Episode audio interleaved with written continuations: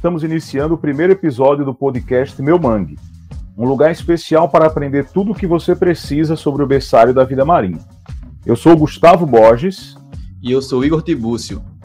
E neste episódio vamos entender um pouco sobre a importância socioeconômica dos manguezais para as comunidades ribeirinhas, com ênfase nas comunidades que se localizam na região metropolitana do Recife. Hoje temos aqui conosco mais convidados mais que especiais, dando um passo rumo à educomunicação, à educação através das mídias. O professor Ivo Raposo Gonçalves Cidreira Neto, graduado em Ciências Ambientais pela UFPE, mestre e doutorando em Desenvolvimento e Meio Ambiente pela UFPE. Atualmente, o professor Ivo também é graduando em licenciatura em Ciências Biológicas pela Universidade Federal Rural de Pernambuco. Tem experiência em gestão de unidades de conservação, pesca artesanal, conhecimento ecológico local, monitoramento em áreas de manguezal e educação socioambiental. Podemos então iniciar nossa conversa? Professor Ivo, podemos começar este episódio entendendo o que o manguezal representa para você? Me permitam a, ah, lhes dar mais uma vez as boas-vindas. É um prazer tê-lo conosco. Bom, obrigado. É, espero que todos estejam bem. É um prazer estar participando aqui desse podcast com vocês, né? Podcast que surgiu agora, principalmente nesse momento de pandemia, com tanta ênfase, com tanta efervescência de muitos grupos de pesquisa trabalhando com isso e é um meio interessante da gente trabalhar. E falar sobre manguezal, é, na minha perspectiva, são entendendo que tem diversas interações que ocorrem nos manguezais. Primeiro, um ponto importante da gente começar é uma diferença que acontece da nomenclatura, que é importante a gente ter essa base do que seria mangue e do que seria manguezal. Especificamente, quando a gente está trabalhando mangue, o termo, ele se refere à questão botânica. Então, as árvores de mangue, que são bem típicas desse ecossistema. Então, ali a Rhizóphora mangue, a Avicênia, é, diversas espécies que vão estar ali dentro desse ecossistema, espécies botânicas. Quando a gente fala sobre manguezal, esse já seria o ecossistema inteiro. Então, quando você me pergunta sobre é, o, que, o que seria esse ecossistema na minha visão, ele é baseado em interações. Desde interações de populações humanas que vêm utilizando esse ecossistema há muitos séculos, então desde os tempos indígenas, dos povos indígenas, já se tem né, o uso e ocupação desse ecossistema de manguezal até questões econômicas provenientes da pesca artesanal, os próprios serviços ecossistêmicos, que é um ponto importante da gente frisar quando está trabalhando o manguezal, porque ele vai dar diversos serviços ecossistêmicos para a nossa vida. Então, vamos ter ali uma questão importantíssima dos manguezais, que é o sequestro de carbono, vamos ter as questões sociais, as questões econômicas, a forma de interação entre os organismos biológicos. A gente conhece bem, né? Quando fala manguezal, a gente já pensa, é o berçário da vida marinha e aquática, porque ali diversas espécies vão estar é, passando por esse manguezal em algum momento do, da sua vida, principalmente para desenvolver a sua reprodução. Então, o manguezal ele é fundamentado em interações, tanto sociais, interações ecológicas, interações de diversas formas. Ele vai tanto dar serviços ecossistêmicos que nós, né, humanos, vamos utilizar, quanto para a própria manutenção da vida na Terra, que vai ser fundamental que esses ecossistemas estejam com um bom índice de conservação, que eles estejam em pleno desenvolvimento. Então, depois dessa incrível explicação aí, né, do que seria o mangue na visão do professor Ivo, fantástica colocação eu coloco agora aqui. Agora, qual imagem o manguezal passa para a grande maioria das pessoas? Qual é a visão da população da região metropolitana do Recife, ou abrangindo para demais metrópoles litorâneas? Qual seria a visão das pessoas para esse ecossistema? Como elas veem esse ecossistema? Como o senhor vê elas observando o ecossistema? Boa pergunta.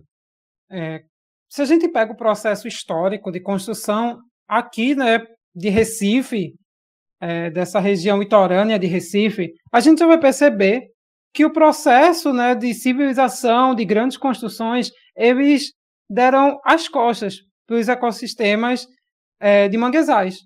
Então, as construções tinham, elas não estavam viradas de frente para esse ecossistema, e sim de costas. Então, desde o, desde o processo de urbanização, o processo histórico de urbanização desse ecossistema, a gente já percebe uma é, subvalorização do próprio ecossistema. Então, se a gente pega hoje em dia, anda pelo centro é, da cidade, aqui no Recife, ou em outras capitais vitorâneas, o ecossistema de manguezal vai estar muito presente. A gente passa por pontes, a gente sempre vê a presença de um pescador passando com seu barco, indo desenvolver sua atividade econômica, socioeconômica, que seria a pesca artesanal. Porém, nem sempre a gente dá conta de que a gente está passando por um ecossistema tão importante como esse. Uma coisa interessante é que o ecossistema manguezal, quando a gente entra ali num senso comum, vamos perceber que muitas pessoas vão associar o ecossistema manguezal à sujeira, a um local sujo, a um local com um odor característico, a um local onde vai ter uma grande quantidade de resíduos sólidos, principalmente de plásticos, que inclusive vão ficar ali é, grudados pela variação da maré nos galhos do, do mangue. Então, muitas pessoas vão acabar associando esse ecossistema a essas questões mais de poluição ambiental. Porém, isso vai se dar a partir da própria forma em que a sociedade ela vai perceber o ecossistema do manguezal. Então, todos né, esses resíduos domésticos e industriais eles acabam sendo despejados nos rios, que, tanto no estuário quanto no manguezal, vão acabar estando ali presentes no dia a dia. Porém, a gente tem que pensar o porquê esses locais vão trazer essa característica de um cheiro peculiar, de uma grande quantidade de resíduos sólidos. Tem uma questão importante quando a gente vai trabalhar os manguezais, que seria é, a intenção de perceber como o racismo ambiental ele vai atuar nessas áreas. Porque, basicamente, as áreas de mangue vão ser né, ali povoadas por populações que vão estar à margem da sociedade. Elas vão ocupar esses locais e, por vezes, a sociedade ela não quer enxergar. Então, vai sublocar essas comunidades em locais com alto índice de insalubridade ambiental, que nem sempre é culpa deles, e sim da grande metrópole que acaba poluindo esse ecossistema, e eles vão estar ali à margem desse ecossistema. Então é interessante, porque entender qual é a importância do manguezal no, no entendimento da sociedade, ela vai muito de onde essa sociedade está. Se a gente está trabalhando numa comunidade pesqueira, o manguezal vai ter uma importância muito grande para o saber fazer pesqueiro, para o desenvolvimento da pesca, uma questão até mística com esse ecossistema. Mas se a gente entra em grandes centros urbanos que têm a presença desse manguezal, como é o caso de Recife, que a área costeira de Recife é toda cortada por áreas de manguezais e de estuários, nós vamos ter um outro entendimento, que é um entendimento onde as pessoas vão se distanciar desse manguezal como sendo algo ruim. Isso vem muito da falta de experiências de viver e vivenciar esse ecossistema, delas pisarem no solo, que é muito característico do, do manguezal, esse sedimento, de perceberem o porquê tem aquele grande cheiro de matéria orgânica, de entender como aqueles organismos vivem ali. Então, se as pessoas tivessem um contato mais próximo com esse ecossistema, com o manguezal, elas teriam uma outra visão, inclusive uma visão de conservar esse ambiente. Então, quando a gente está aí dentro de uma sociedade né, que vai prezar pelo capital, uma sociedade que vai ignorar esses benefícios que o ecossistema manguezal traz para a gente, em geral, elas vão perceber o ecossistema como algo negativo, como algo feio, como algo sujo, algo que não tem nem importância ecológica. Mas aí seria totalmente ao contrário, né? A gente para e pensa o porquê ele está sujo, o porquê ele está com baixo índice de conservação. Isso vai das próprias ações antrópicas de como o homem vem utilizando a natureza, de como ele vem se fazendo presente e extraindo ali os recursos naturais de forma desenfreada. E aí a gente sempre vai esbarrar em ecossistemas de manguezais, estuários e ecossistemas costeiros como praias, a questão do elevado índice de resíduos sólidos. Que aí muitas vezes as pessoas vão associar esses locais como locais sujos. Mas vão tirar sua parcela de culpa em poluir esse ecossistema. Então é importante que a gente perceba qual a importância, qual é a função daquele ecossistema no local. O que é que ele vai trazer de benefícios, além da sua beleza, porque o ecossistema manguezal ele tem uma beleza característica, que vai ser a partir dos seus bosques de mangue, a partir da presença do pescador. E muitas vezes, quando a gente passa por uma ponte, a gente não, não observa isso. No máximo, a gente vai observar o cheiro, o cheiro característico do manguezal. Mas pouco a gente para para olhar para ele e ver como são as suas características. Como são essa biota que está ali? Como são essas populações que estão utilizando esse ecossistema? E elas vão olhar apenas, infelizmente, para um lado ruim, que seria um lado de impacto, de poluição, e um lado que todos nós vamos ter a nossa parcela de culpa a partir do próprio, da própria falta de planejamento urbano. Então, o ecossistema manguezal no imaginário da população, das pessoas, ele vai muito de onde ela vive e em que parcela da população ela está. Se ela está na, na comunidade pesqueira, se ela faz parte ali, dos grandes centros urbanos, vai muito do que é passado para ela do que ela percebe ali um imaginário popular e que aquele ecossistema vai trazer.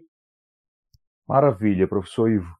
É, o senhor trouxe aí uma percepção, uma descrição da percepção da população, né, muito interessante a respeito do manguezal. E nessa sua percepção, o senhor descreve né, as características da paisagem ao longo de um processo urbanístico. E muitas vezes a gente não está acostumado a olhar para o manguezal e perceber que ali também existe uma organização social composta pelas comunidades que vivem ali. É, sobre essa organização social, o que é que o senhor poderia nos falar um pouco né, da sua vivência? Isso. Principalmente quando a gente vai trabalhar esses, povos e populações que vão se fazer presente dentro do ecossistema manguezal, a gente vai pegar um grande grupo que seria a pesca artesanal. Se a gente pegar definições de pesca artesanal, né, eu acabo utilizando muito o Diegues, que é um grande pesquisador nacional que trabalha em prol dessas comunidades. Ele vai trazer que a pesca artesanal estariam dentro de um grupo da pequena produção mercantil, que seriam grupos que vão utilizar esse ecossistema de uma forma local. Porém, quando a gente percebe essa forma local, a gente está entendendo a partir da perspectiva de uma comunidade pesqueira. Mas quando a gente expande para um nível nacional, nós vamos ver que a pesca artesanal vai ter uma grande importância econômica para, os, é, para o Brasil, para as comunidades litorâneas principalmente. Então, a pesca artesanal ela seria uma, um tipo de comunidade tradicional que vai estar situada principalmente nesses ecossistemas costeiros, que vai utilizar os recursos provenientes dos ecossistemas como forma tanto de subsistência, que seria aquela que ele vai pescar, por exemplo, vai pescar um peixe e vai levar para sua residência para fazer o consumo. Mas aí vamos ter também a pesca artesanal, que é desenvolvida com um objetivo econômico, onde vai é, se utilizar os recursos pesqueiros, diversas espécies de peixes, de moluscos, de crustáceos, vão ser utilizados como um objetivo econômico para a venda e comercialização em diferentes estratégias. O importante da pesca artesanal, quando a gente pensa aí nessa questão da organização social, é que a pesca artesanal vai trazer um conceito aí genérico para englobar todas essas pessoas que usam os recursos pesqueiros como fonte de subsistência ou renda. Porém, o Brasil é um país mega diverso. Vamos ter diferentes estruturas de comunidades pesqueiras. Um exemplo: os povos indígenas eles utilizam os recursos pesqueiros. Então, pode-se dizer que povos indígenas realizam pesca artesanal também, além de diversas outras formas de cultivo que eles vão ter. Outro exemplo seriam os jangadeiros, que é uma questão principalmente presente aqui no Nordeste que seria um tipo de comunidade pesqueira, onde são populações que vão utilizar principalmente da jangada, que tem uma importância histórica muito grande de como ela chegou aqui, de como ela foi adaptada para a pesca aqui no Brasil. E eles vão utilizar a jangada como principal forma de realizar a pesca artesanal. Um outro exemplo seria pegando ali as mulheres que vão estar muito presentes dentro dessa atividade, que seriam ali um termo bem genérico, que seriam as marisqueiras, que vão desenvolver ali a pesca, vão estar presentes tanto na pesca de peixes, na pesca de crustáceos, na pesca de moluscos, vão utilizar uma gama de recursos pesqueiros para a sua subsistência ou para a finalidade econômica. Então, além disso, vamos ter populações quilombolas que também vão utilizar os recursos provenientes é, desses ecossistemas costeiros, então vão ser caracterizados como também uma comunidade pesqueira. E aí, quando a gente tenta entender as organizações sociais dessas comunidades, a gente tem que levar em conta de que não existe uma forma padrão. Cada comunidade ela vai ter uma forma de organização social, que por vezes vão ter lideranças, que seriam aquelas pessoas que conhecem tudo sobre a comunidade, conhecem como a pesca é feita, conhecem onde vai ter os principais recursos pesqueiros no mangue, no estuário, no mar. Então, podemos ter essas representações, que podem ser tanto homens quanto mulheres também. Vamos ter diferentes agrupamentos dessa, dentro dessas comunidades. Vamos ter separações de pessoas que pescam tal recurso, pessoas que pescam embarcados no mar de fora, como a gente chama, que eles passam mais de um dia embarcados. Então, cada comunidade vai ter a sua forma de organização social, dependendo da sua estrutura, de que, do que eles vão utilizar. Por exemplo, um barco que vai para alto mar, o mar de fora, ele vai ter uma organização social até dentro do barco. Quem é o, o pescador responsável pelo barco, quem são os ajudantes. Então, como vai estar a estrutura desse barco? Isso vai influenciar, inclusive, na partilha do pescado. De quando eles retornarem com o pescado, a estrutura social que é, foi construída para que esse barco pudesse ir para o mar de fora também vai influenciar em quantos por cento do pescado cada um vai ter. Se a gente pega uma pesca mais na região aqui próxima à costa, como nos manguezais, nós vamos ter ali as marisqueiras, seria um termo bem genérico, mas as mulheres que vão utilizar os bivalves, os moluscos bivalves, que seriam marisco, sururu, a ostra, esses principais aqui para o Nordeste que elas acabam utilizando.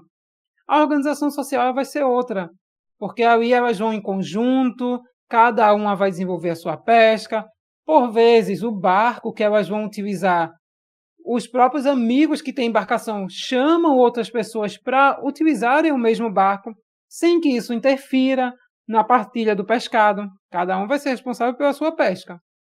Então, as organizações sociais nesses locais, elas são muito diversas. Mas, se a gente olhar para a organização social com a perspectiva política, isso é muito importante. Nós vamos ter diferentes organizações que vão auxiliar na busca e conquista de direitos pesqueiros. Uma principal, que é bem comum da gente ter, são as colônias de pescadores. Claro, vamos ter as particularidades de cada local, mas em geral, elas são estruturas sociais que são importantes para dar visibilidade a esses pescadores. Nos movimentos nacionais, as colônias acabam tendo uma grande atuação.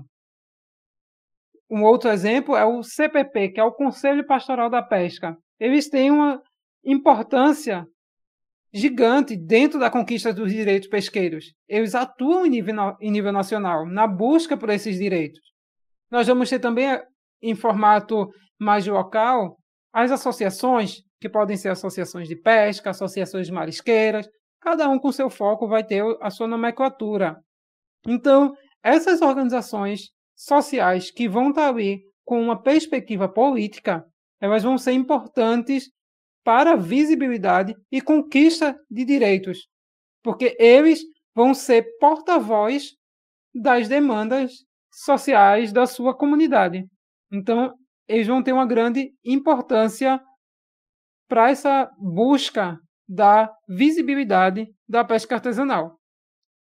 Então, para resumir aqui a, a resposta, que ela foi bem longa, as organizações sociais dentro das comunidades pesqueiras, ela vai ser extremamente diversa. A gente não consegue sempre botar ela em caixinhas. Cada um vai ter uma, uma forma de interagir sócio, social e ambiental de forma diferente. E é isso que vai dar grande importância a essas comunidades, porque ela vai ser extremamente diversa.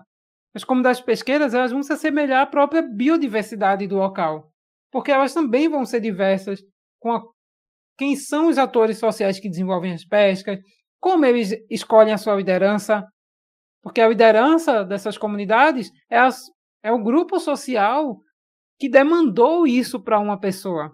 Uma pessoa é reconhecida socialmente. Então, como é que eles trabalham essas questões de liderança? E além das questões políticas, que é extremamente importante quando a gente trabalha com o tema pesca artesanal. Porque o nosso olhar, claro, é de trazer uma visibilidade, é de tentar entender como está organizada ali a sua estrutura social. Mas se a gente trabalha numa perspectiva científica, dentro de comunidades pesqueiras, o nosso foco sempre tem que ser um produto importante para a comunidade, que a comunidade, inclusive, aprova esse produto.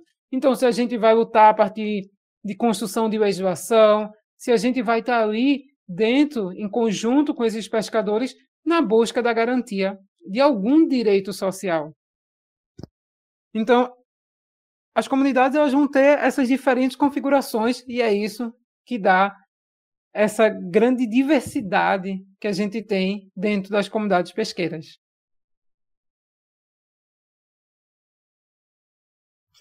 Então acredito que o pessoal aí de casa, eu também que foi um aprendizado imenso agora, conseguiu compreender melhor essa complexidade que é essa estrutura aí, tanto no quesito biológico quanto no quesito social, que é o manguezal. É fantástico. Agora, professor Ivo, um assunto bem assim do momento, né? Que a gente vê que a pandemia afetou todas as pessoas em todos os níveis sociais. Como foi que essas populações estiveram aí, estão, né, nesse tempo de pandemia? A gente viu que afetou economicamente diversos setores, fechamento do comércio, e como isso afetou essas populações? Como eles estão passando esse período pandêmico? Bom, vamos lá. Essa questão econômica da pesca artesanal no momento de pandemia, a gente precisa olhar para um pouco antes da pandemia. Porque o que veio antes da pandemia, ele vai ter, vai agravar a situação que as comunidades pesqueiras passaram e estão passando durante a pandemia. Se a gente relembrar aqui, lá em 2019, nós tivemos o maior desastre ambiental por derramamento de óleo na costa do Brasil. O que aconteceu quando o óleo chegou? Vocês devem lembrar aí que tiveram várias reportagens sobre esse impacto do óleo, mas o que realmente ocasionou nas comunidades pesqueiras? A quebra total da cadeia produtiva. Antes da gente seguir, deixa eu trazer aqui o que seria essa cadeia produtiva? Cadeia produtiva, ela entende todos os processos socioeconômicos que são desenvolvidos na pesca artesanal. Então, desde organizar quem vai, quem é o grupo social que vai com, com você desenvolver a pesca, quais apetrechos de pesca ser, vão ser utilizados, qual local que vai ser realizada a pesca, que organismo vai pescar, quanto tempo vai pescar, como vai ser o retorno para a residência? Como vai ser o beneficiamento? Seria limpar o peixe, debulhar o marisco, quebrar o aratu, até o processo de comercialização. Ou seja, esse pescador vai vender na porta de casa, vai vender numa feira, vai mandar para centros urbanos, vai utilizar a presença do atravessador, que é uma presença social extremamente importante dentro da do, da pesca artesanal, né, da gente entender o que seria essa presença do atravessador, até esse produto, esse produto que foi pescado chegar na nossa mesa. Então, a cadeia produtiva entende todo esse processo. E aí, o que eu quero falar quando eu trago que a cadeia produtiva da pesca artesanal foi quebrada totalmente? Ou seja, chegou um ponto a quebra foi principalmente na comercialização do produto. Então não teve venda por diversos meses. As pessoas, os pescadores e pescadoras não conseguiram comercializar o, o seu produto, o que elas pescaram. Isso vai acarretar em um grande evento que foi chamado dos freezers cheios. O que seria isso? Eles até enfrentaram petróleo para pescar, expondo né, o seu bem-estar para tentar trazer alimento para sua família. Porém, eles não conseguiram vender e a cadeia produtiva foi totalmente quebrada. Inclusive, os relatos de situação de fome foram inúmeros.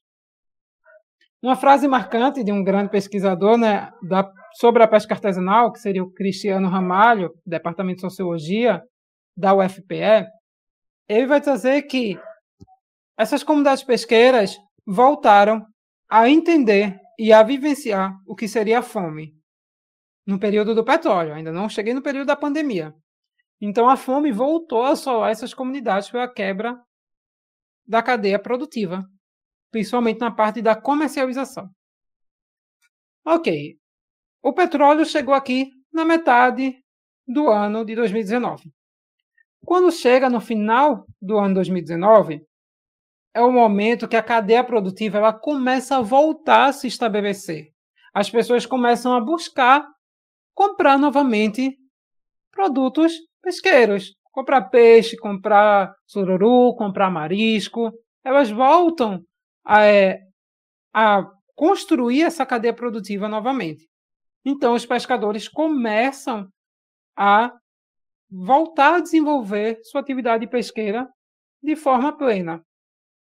E aí, logo no ano seguinte, no início do ano, nós tivemos a pandemia da Covid-19, que também vai ser um grande evento de quebra da cadeia produtiva. Por quê? ou os pescadores iriam se expor no momento onde a gente não sabia o que seria o vírus da Covid, como seriam as principais formas de transmissão, os reais impactos à saúde, como seriam os agravamentos da pandemia, se a gente pegar ali os três primeiros meses, o processo de informação científica estava em construção. Então, ou eles iriam se expor para desenvolver a pesca artesanal, que é uma atividade coletiva, além de se expor em grandes centros para tentar comercializar, ou eles desenvolviam a pesca e não conseguiam vender, pois tivemos grandes eventos de lockdown em diferentes cidades. Então as feiras livres não funcionavam, os mercados não funcionavam e as pessoas não chegavam até essas comunidades pesqueiras para comprar um peixe. Elas dependiam dessa cadeia produtiva econômica muito bem estabelecida para comercializar o seu, produto, o seu produto que foi pescado. Então, nós tivemos uma segunda grande quebra da cadeia produtiva em menos de um ano. Que é se a gente pegar ali os três primeiros meses da pandemia, seria um tempo que não teve, não tinha ainda o auxílio emergencial, estava ali em processo né, de construção, seria, era um momento de grandes incertezas. Então, a cadeia produtiva acaba sendo quebrada. Porém, o que aconteceu é que, diferente do, do caso do petróleo, essas pessoas enfrentaram a Covid-19 e continuaram a desenvolver sua pesca, mas não com um objetivo econômico. Claro, elas tinham um objetivo, se alguém procurasse para comprar, elas iriam estar ali dispostas a vender, mas sim com o objetivo de consumo. Então, elas foram pescar como forma de não passar novamente por outro período de fome, como elas tinham passado alguns meses atrás, a partir do derramamento de petróleo. Então tivemos essa grande quebra. Quando a gente já vai ali, terceiro, quarto mês da pandemia, que a gente já começa a entender o que seria o vírus da Covid, começam a ter ações para auxiliar essas comunidades, a gente vai vendo que a pesca artesanal, a cadeia produtiva, ela começa a tentar se estabelecer. Porém, eu deixo aqui bem claro que isso vai ser muito de comunidade para comunidade.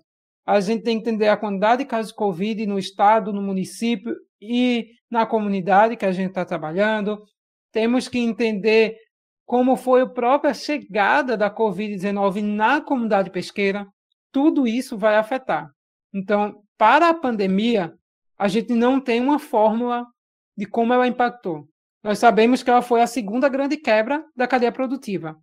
Mas o quanto tempo essa quebra ela levou essa informação, ela precisa ser acompanhada caso a caso, porque cada local vai ter uma conformidade. Inclusive até a partir da, da legislação estadual de como o Estado ele fez essa organização no, no começo da pandemia. Porém, depois, o processo da pesca artesanal ele começa a voltar a ser desenvolvido. A cadeia produtiva começa a caminhar novamente para o que seria o seu normal. Então, perceba que se a gente pegar aí de agosto de 2019 até agosto de 2020, um ano, nós tivemos essas duas grandes quebras. E isso vai resultar em impactos econômicos muito fortes. A fome voltou a assolar não só as comunidades pesqueiras, a fome voltou a assolar o Brasil. Porém, nós vamos ter impactos sociais muito importantes da gente começar a entender qual é o impacto. Porque o pescador, ele é pescador a partir de, das diferentes interações socioambientais que ele desenvolve. Então, ele é pescador porque ele se entende como pescador porque ele pesca, porque ele convive numa comunidade pesqueira, porque ele tem determinadas relações sociais, porque ele tem determinadas relações ambientais. E isso também ocasionou mudanças na própria identidade do pescador artesanal. Essas mudanças são tão complexas em alguns locais que elas ainda continuam sendo caso de investigação científica, de entender como essas duas grandes quebras da cadeia produtiva ela mudou o que seria o ser pescador, a dinâmica socioambiental do pescador. Claro, em comunidades a gente não vai ter um impacto tão grande assim dentro dessa questão social. Mas em outras isso vai ter um impacto extremamente relevante, que a gente precisa entender e perceber como a dinâmica social ela foi alterada, como a identidade do ser pescador ela foi alterada a partir desses dois grandes eventos. São dois eventos extremos em um ano. Então, é notório que vão ter impactos. E isso a gente ainda está engateando em perceber como esses impactos ainda se fazem presentes nas comunidades pesqueiras. Maravilha, professor Ivo. Mais uma, uma grande explicação para a gente. É, professor Ivo, além dessas questões que o senhor nos trouxe da pandemia, da questão do derramamento de óleo, que parece ter um pouco sido esquecido, né? A gente tem outros problemas que colocam em risco não só o manguezal, mas a população que também vive dele, que é o crescimento das cidades e, sobretudo, das grandes metrópoles como Recife, né? Então, como é que esse crescimento que ainda continua, essa expansão urbana que ainda continua acontecendo, ela tem afetado as populações que hoje ainda vivem nessas áreas de mangues, né? Então, o crescimento urbano ele vai trazer diferentes formas de impacto. Se a gente pega numa questão mais puramente ambiental, ecológica, a gente vai ter que o crescimento ele vai nitidamente trazer um impacto para esses ecossistemas. Pegando aqui no caso que a gente está trabalhando mais especificamente, o ecossistema de manguezal. Então, um dos grandes problemas que a gente vai ter é a supressão das áreas de mangue. Então, essas áreas, a vegetação é retirada, elas são aterradas, e aí vamos ter a construção de diferentes formas, seja de domicílio, seja de indústrias. Aí, além disso, além dessa retirada dessa vegetação e dessa destruição da forma natural que esse ecossistema teria, a gente vai, vamos ter os impactos que grandes populações humanas vão ocasionar a partir de um crescimento urbano. Seria a poluição a partir dos resíduos sólidos, uma poluição a partir dos, dos é, resíduos de indústria, dos resíduos domésticos, e como isso vai afetar essa dinâmica ambiental. E para que a gente tenha o desenvolvimento da pesca artesanal, a gente precisa que esses ecossistemas estejam presentes, porque não vai ter uma biodiversidade ali de recursos pesqueiros se a gente não tiver o ecossistema. Então, se a gente degrada o manguezal, a gente perde uma grande biodiversidade que utiliza essa, essa área principalmente para reprodução. Então, isso é o mais importante. Elas se reproduzem ali, é o berçário. A gente vai ter toda uma perca dos, dos serviços ecossistêmicos que essas áreas vão proporcionar para a gente. Então, esse seria um cenário mais ambiental, mais ecológico, de impactos desse grande crescimento nessas áreas costeiras. Porém, para além desse, desses impactos ambientais, nós vamos ter a relação social. Porque, por vezes, essas comunidades pesqueiras estão sublocadas, né, como eu falei, em locais com alto insalubridade ambiental. Elas já se encontram historicamente situadas à margem da sociedade. A sociedade ela finge não ver essas populações essas populações pesqueiras elas só vão importar para a sociedade se o camarão continuar chegando no estabelecimento comercial, se o peixe continuar chegando. É, por vezes a sociedade ela não vai se importar qual foi o processo para que aquela comida chegue no prato dela. E aí nós vamos ter essa relação de preconceito com essas comunidades. Então, o pescador ele é ignorado socialmente, ele não tem os seus direitos reconhecidos, ele não tem a importância da sua história, da sua organização social valorizada pelas comunidades, pelos, principalmente as populações que vivem nos grandes centros, centros urbanos. Então, esse crescimento vai trazer a descaracterização da pesca artesanal, ou a tentativa da descaracterização. Porque os pescadores vão continuar, vão continuar lá, dia a dia, se fazendo presente, desenvolvendo sua atividade no, nos ecossistemas. Porém, a sociedade ela vai cada vez mais marginalizando. E na principal perspectiva né, de urbanização, dessa ânsia por uma urbanização que nem sempre tem um planejamento, é sempre da retirada dessas comunidades, colocar eles em outros locais. Um grande exemplo disso, se a gente pegar, nós temos aqui em Recife grandes casos trazendo essa, essa questão. Se a gente fala em palafitas, a gente vai ter no nosso imaginário, né, diversas comunidades com palafitas que a gente lembra de quando era criança, de quando a gente passava pelas pontes, de quando a gente via, olhava um pouco mais para essas comunidades. Porém, até as ações de revitalização desses locais nem sempre têm um planejamento. Nem sempre eles trazem a presença dos próprios pescadores para discutir sobre como seria esse, esse real revitalização. Claro que a gente vai ter casos que são sim interessantes de como foi construído, como aconteceu na Ilha de Deus, aqui na região metropolitana do Recife.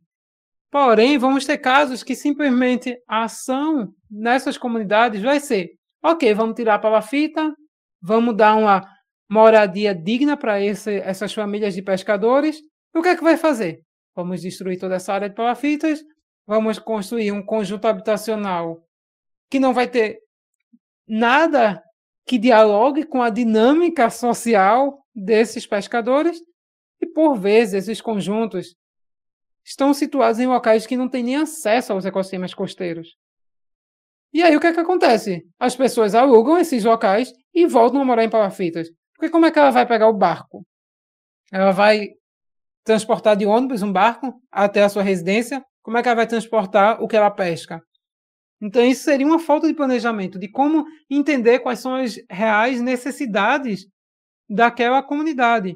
E para isso precisa da participação da comunidade. A gente só entende o que eles precisam se estiverem nos momentos de tomada de decisão. Isso tem que ser dialogado. Porque não adianta a gente fazer o que vai ser bonitinho. Tem que ser realmente o que vai ser importante. Então, aí, das diversas, dos diversos exemplos que eu trouxe, o crescimento aí vai ter grandes impactos. Em praticamente quase todos os olhares que a gente tiver para a perspectiva do crescimento urbano, a gente vai ter um impacto que vai, vai afetar diretamente a vida ou a dinâmica social, ambiental, econômica das comunidades pesqueiras. Então deu para compreender aí muito bem essa parte, essa questão aí da urbanização, né? Que a gente sempre está assim, sim, está causando impacto, mas às vezes a gente não entende a extensão desses impactos, os detalhes, até onde está indo. E a gente viu aqui, né, durante o diálogo, a marginalização, toda essa questão relacionada a essas populações. Aí vem a questão: temos um problema, temos a problemática, mas onde está o Estado? O que o Estado poderia trazer para auxiliar essas populações, para apoiá-las? A gente vê aí que, que às vezes tenta, né, de maneira, digamos assim, incorreta, né, sem planejamento e acaba não auxiliando, muito pelo contrário, né? Então, como poderia o Estado desenvolver um bom trabalho com essas populações? Uma pergunta interessante. Essas questões de diálogo com, com o Estado, elas são bem. Elas vão ter, na verdade, uma importância grande e nem sempre elas vão ser desenvolvidas. Qual seria a parte fundamental? Traçar estratégias participativas. Então, se você vai em busca de legislação, você tem que trazer a participação dos pescadores para a construção desse, dessa legislação. Então, a dinâmica participativa ela vai trazer principalmente que os pescadores se vejam representados por aquela grande tomada de decisão. Porque, por vezes, a decisão ela chega por último para o pescador, de forma impositiva. E ele não participou ativamente de todo o seu processo de construção. Então, o diálogo vai ser extremamente importante. O diálogo junto com essas comunidades. Claro que a gente vai sempre ter aquela ânsia de que o Estado ele trabalhe numa perspectiva de entender, por exemplo, como a ciência está trabalhando. A gente tem aí grandes grupos de pesquisa que trabalham há décadas e tem dados importantes para dialogar com o Estado.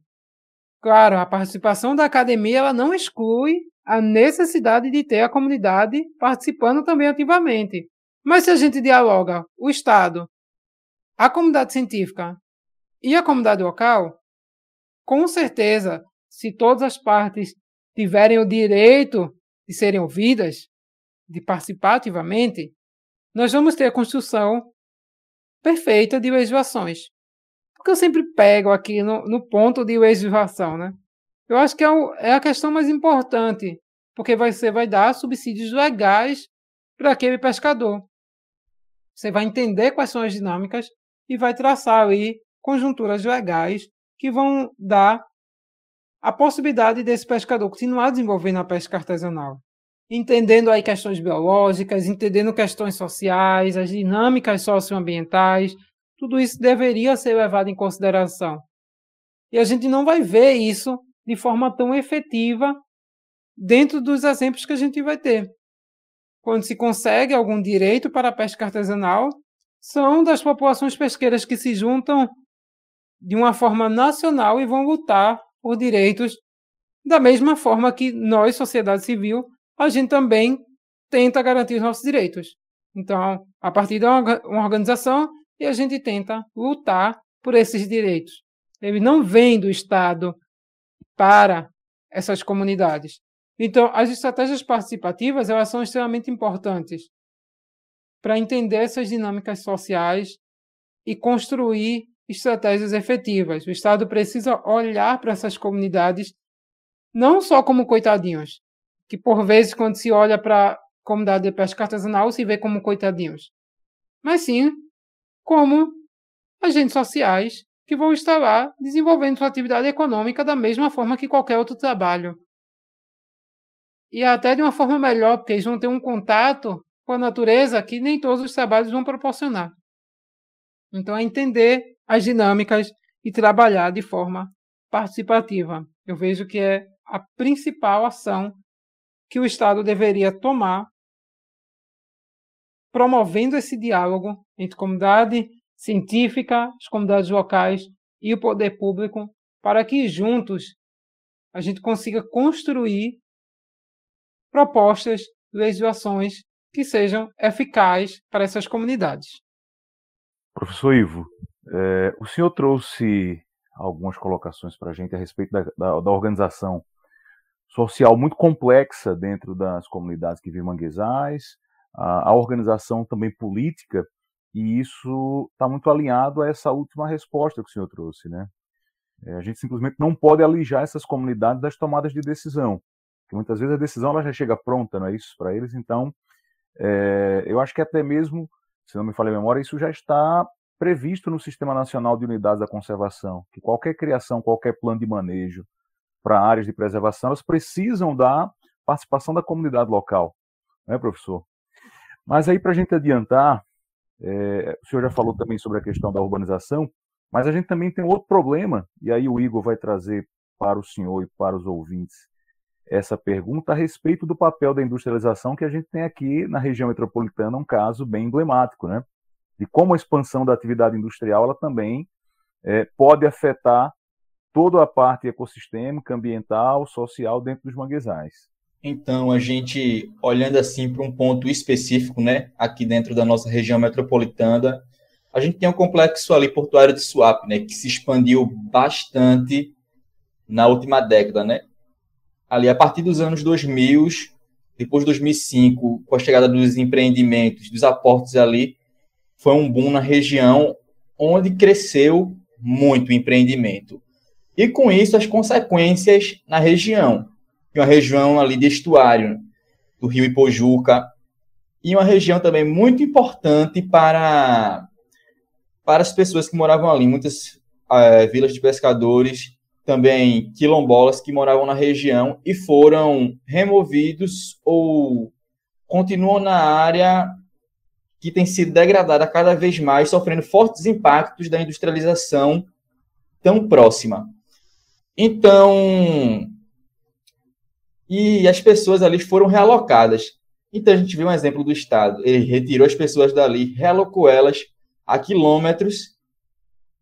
E apenas isso. Como a gente pode aí ver essas questões? Tudo englobado aí, né, do que a gente falou, estando num só lugar. Todo fator, tanto biológico quanto humano, para a gente estar tá encerrando aí com esse exemplo.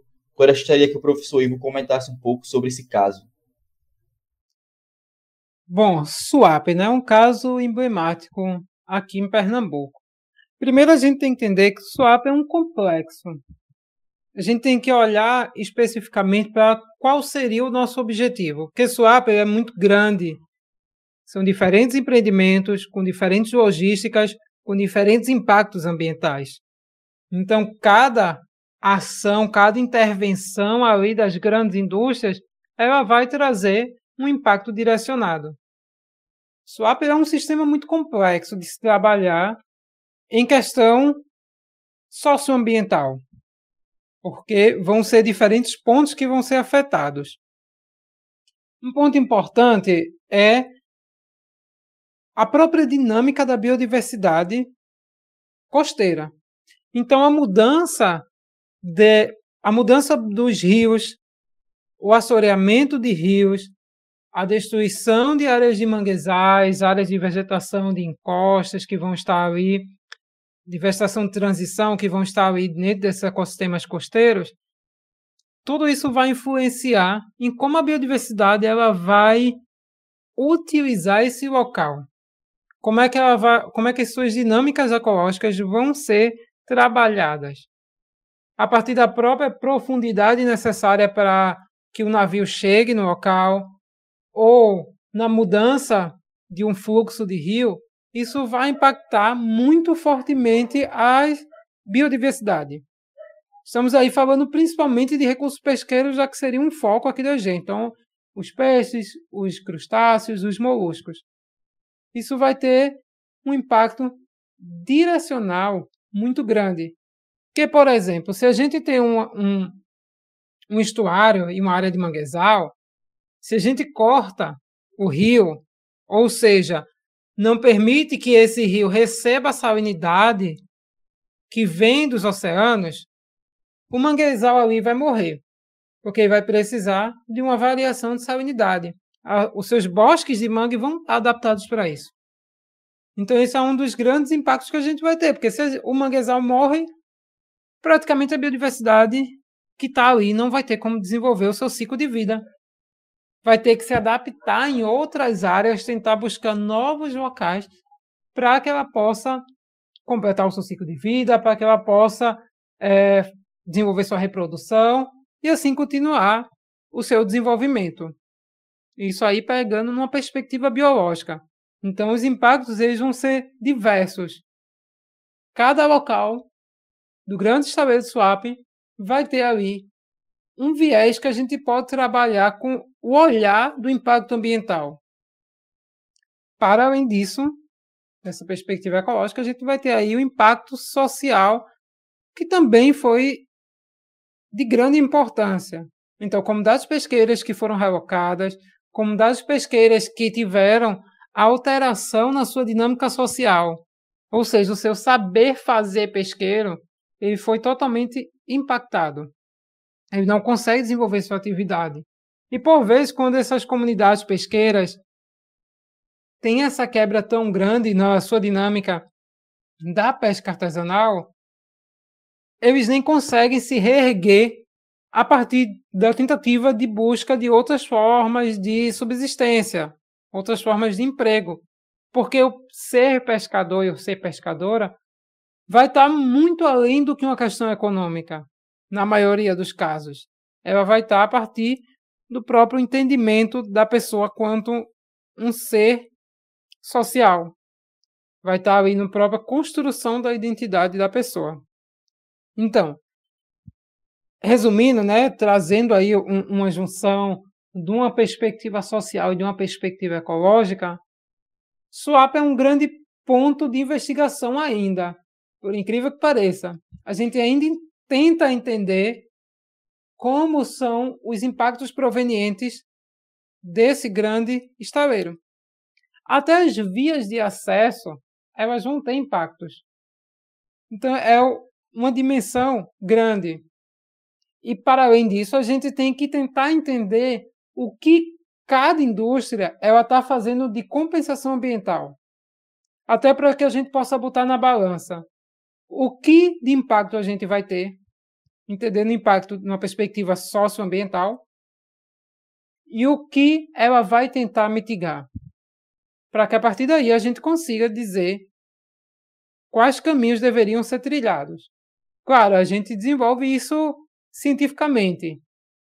Se isso vai chegar a ser realmente efetivado, isso aí já seriam outras conversas com um foco mais político, de interesse, de qual é realmente o interesse, de que a gente tenha grandes polos portuários ou de que a gente vá dar ouvidos a grupos de pesquisadores. Vai de interesses políticos. Mas aí, né, trazendo esse resumo do swap, a gente tem que pensar um grande sistema complexo que a gente tem que trabalhar para entender todos os impactos. Claro que pontualmente, principalmente grupos de pesquisa que atuam lá há muito tempo, elas vão estar tá tentando trazer melhorias, inclusive trazem melhorias para os locais, mas de forma ali no manguezal X, que foi impactado, na comunidade de pescadores artesanais, que foi impactada, vai tentando ainda em pequenos passos, trabalhar ali. Tem muitos grupos de pesquisa que são extremamente importantes, que estão ali há muito tempo em SWAP, lutando pelo direito dos pescadores artesanais. Temos grupos da própria UFPE que trabalham ali há muito tempo, valorizando e tentando, junto com os pescadores, garantir o seu direito. Além de grupos da UPE, da UFRPE e da UFPE, que vão estar ali também trabalhando ativamente em prol da biodiversidade, tentando entender esses impactos, propor formas de mitigação, apontar o dedo para os devidos culpados e tentando, junto com a comunidade pesqueira, pressionar de forma política. Que aí é um ponto-chave de quando a gente se une, pesquisadores, a comunidade pesqueira e alguns grupos políticos de quando a gente se une, a gente consegue fazer uma certa pressão e a gente consegue ser ouvido. Então, SWAP é isso, é um sistema muito complexo que a gente precisa de um dia aí de debate para trazer tudo o que ela proporciona em relação a impactos ambientais. Professor Ivo, estamos aqui todos encantados, mas infelizmente já estamos caminhando para o final. Eu acho que hoje nós fomos muito mais além de Josué de Castro, muito mais além de Chico Sainz no entendimento de toda essa dinâmica do manguezal, não é, Igor? Mas eu creio que isso vai ter que ficar para uma conversa também mais adiante. Mas nós gostaríamos de agradecer demais a sua presença por ter trazido à luz é, um olhar né, de quem conhece de perto toda a realidade dos manguezais da região metropolitana do Recife e do Brasil também, tenho certeza. E vamos abrir um espaço, caso o senhor queira fazer algumas considerações finais. Mas, mais uma vez, muitíssimo obrigado por trazer para nós e para os nossos ouvintes, né, de forma tão clara, de forma tão eloquente, de forma é, de uma linguagem científica traduzida, né, que é isso que a geocomunicação também prega para o nosso grande público. Então, fique à vontade, professor. Bom, de primeiro eu queria agradecer a oportunidade de estar aqui dialogando sobre essa temática. Precisamos falar sobre os manguezais, precisamos falar sobre as comunidades pesqueiras, precisamos falar sobre as relações socioambientais. Então, cada momento que a gente tem a oportunidade pequena ou grande, de discutir sobre isso, é uma oportunidade que a gente deve agarrar e poder dialogar sobre essas questões. Um ponto-chave é que a gente precisa ouvir os pescadores. A gente precisa ouvir essas dinâmicas sociais. Porque a gente tem muito mais a aprender do que a ensinar nesses locais. Eles conhecem as relações ecológicas dos ecossistemas costeiros, principalmente. A gente, pegando aqui na perspectiva do cientista ambiental, a gente passa ali a graduação, mestrado, doutorado, tentando entender isso. E aí ele já vai ter, a partir do conhecimento êmico, toda essa diversidade. Então a gente precisa ouvir essas populações. E precisamos, juntos, traçar estratégias de conservação o manguezal é um ponto-chave. é um ponto principalmente muito característico para a gente que é de Recife, a gente que é aqui de Pernambuco. Nós temos áreas belíssimas de manguezais. Nós vamos ter, inclusive, áreas bem conservadas. Porém, em paralelo, nós vamos ter área com grandes impactos ambientais. Então, a gente precisa dialogar. Claro que a ciência precisa também voltar a saber dialogar com a comunidade. Precisa ter essa interação entre a ciência e a comunidade, para que juntos a gente consiga lutar em prol da sustentabilidade, lutar em prol da conservação dos ecossistemas. Então, obrigado pelo convite em participar desse momento de diálogo sobre os manguezais e as comunidades pesqueiras. Nós te agradecemos mais uma vez. Muito obrigado, professor Ivo, pelo convite, pelo diálogo. Foi incrível. Agradeço aqui em nome de toda a equipe que estão aqui, os que também não puderam estar. E vamos chegando ao fim desse episódio aí do Meu Mangue. Agradecemos a você também que está aí nos acompanhando, que escutou até aqui. Espero que tenha conseguido compreender e pegar aqui um pouquinho do gostinho. Né? Isso é só o começo, é só um pouquinho do que o Manguezal tem a oferecer de assunto para a gente estar tá dialogando aqui. Então, mais uma vez, muito obrigado. Não esqueçam de seguir a gente lá no Instagram, arroba meumangue. Também seguir a gente aí na plataforma de streaming que você está nos ouvindo. Fiquem na paz e é isso. E sigam a gente para ficar por dentro de todas as novidades, tá bom? Tchau!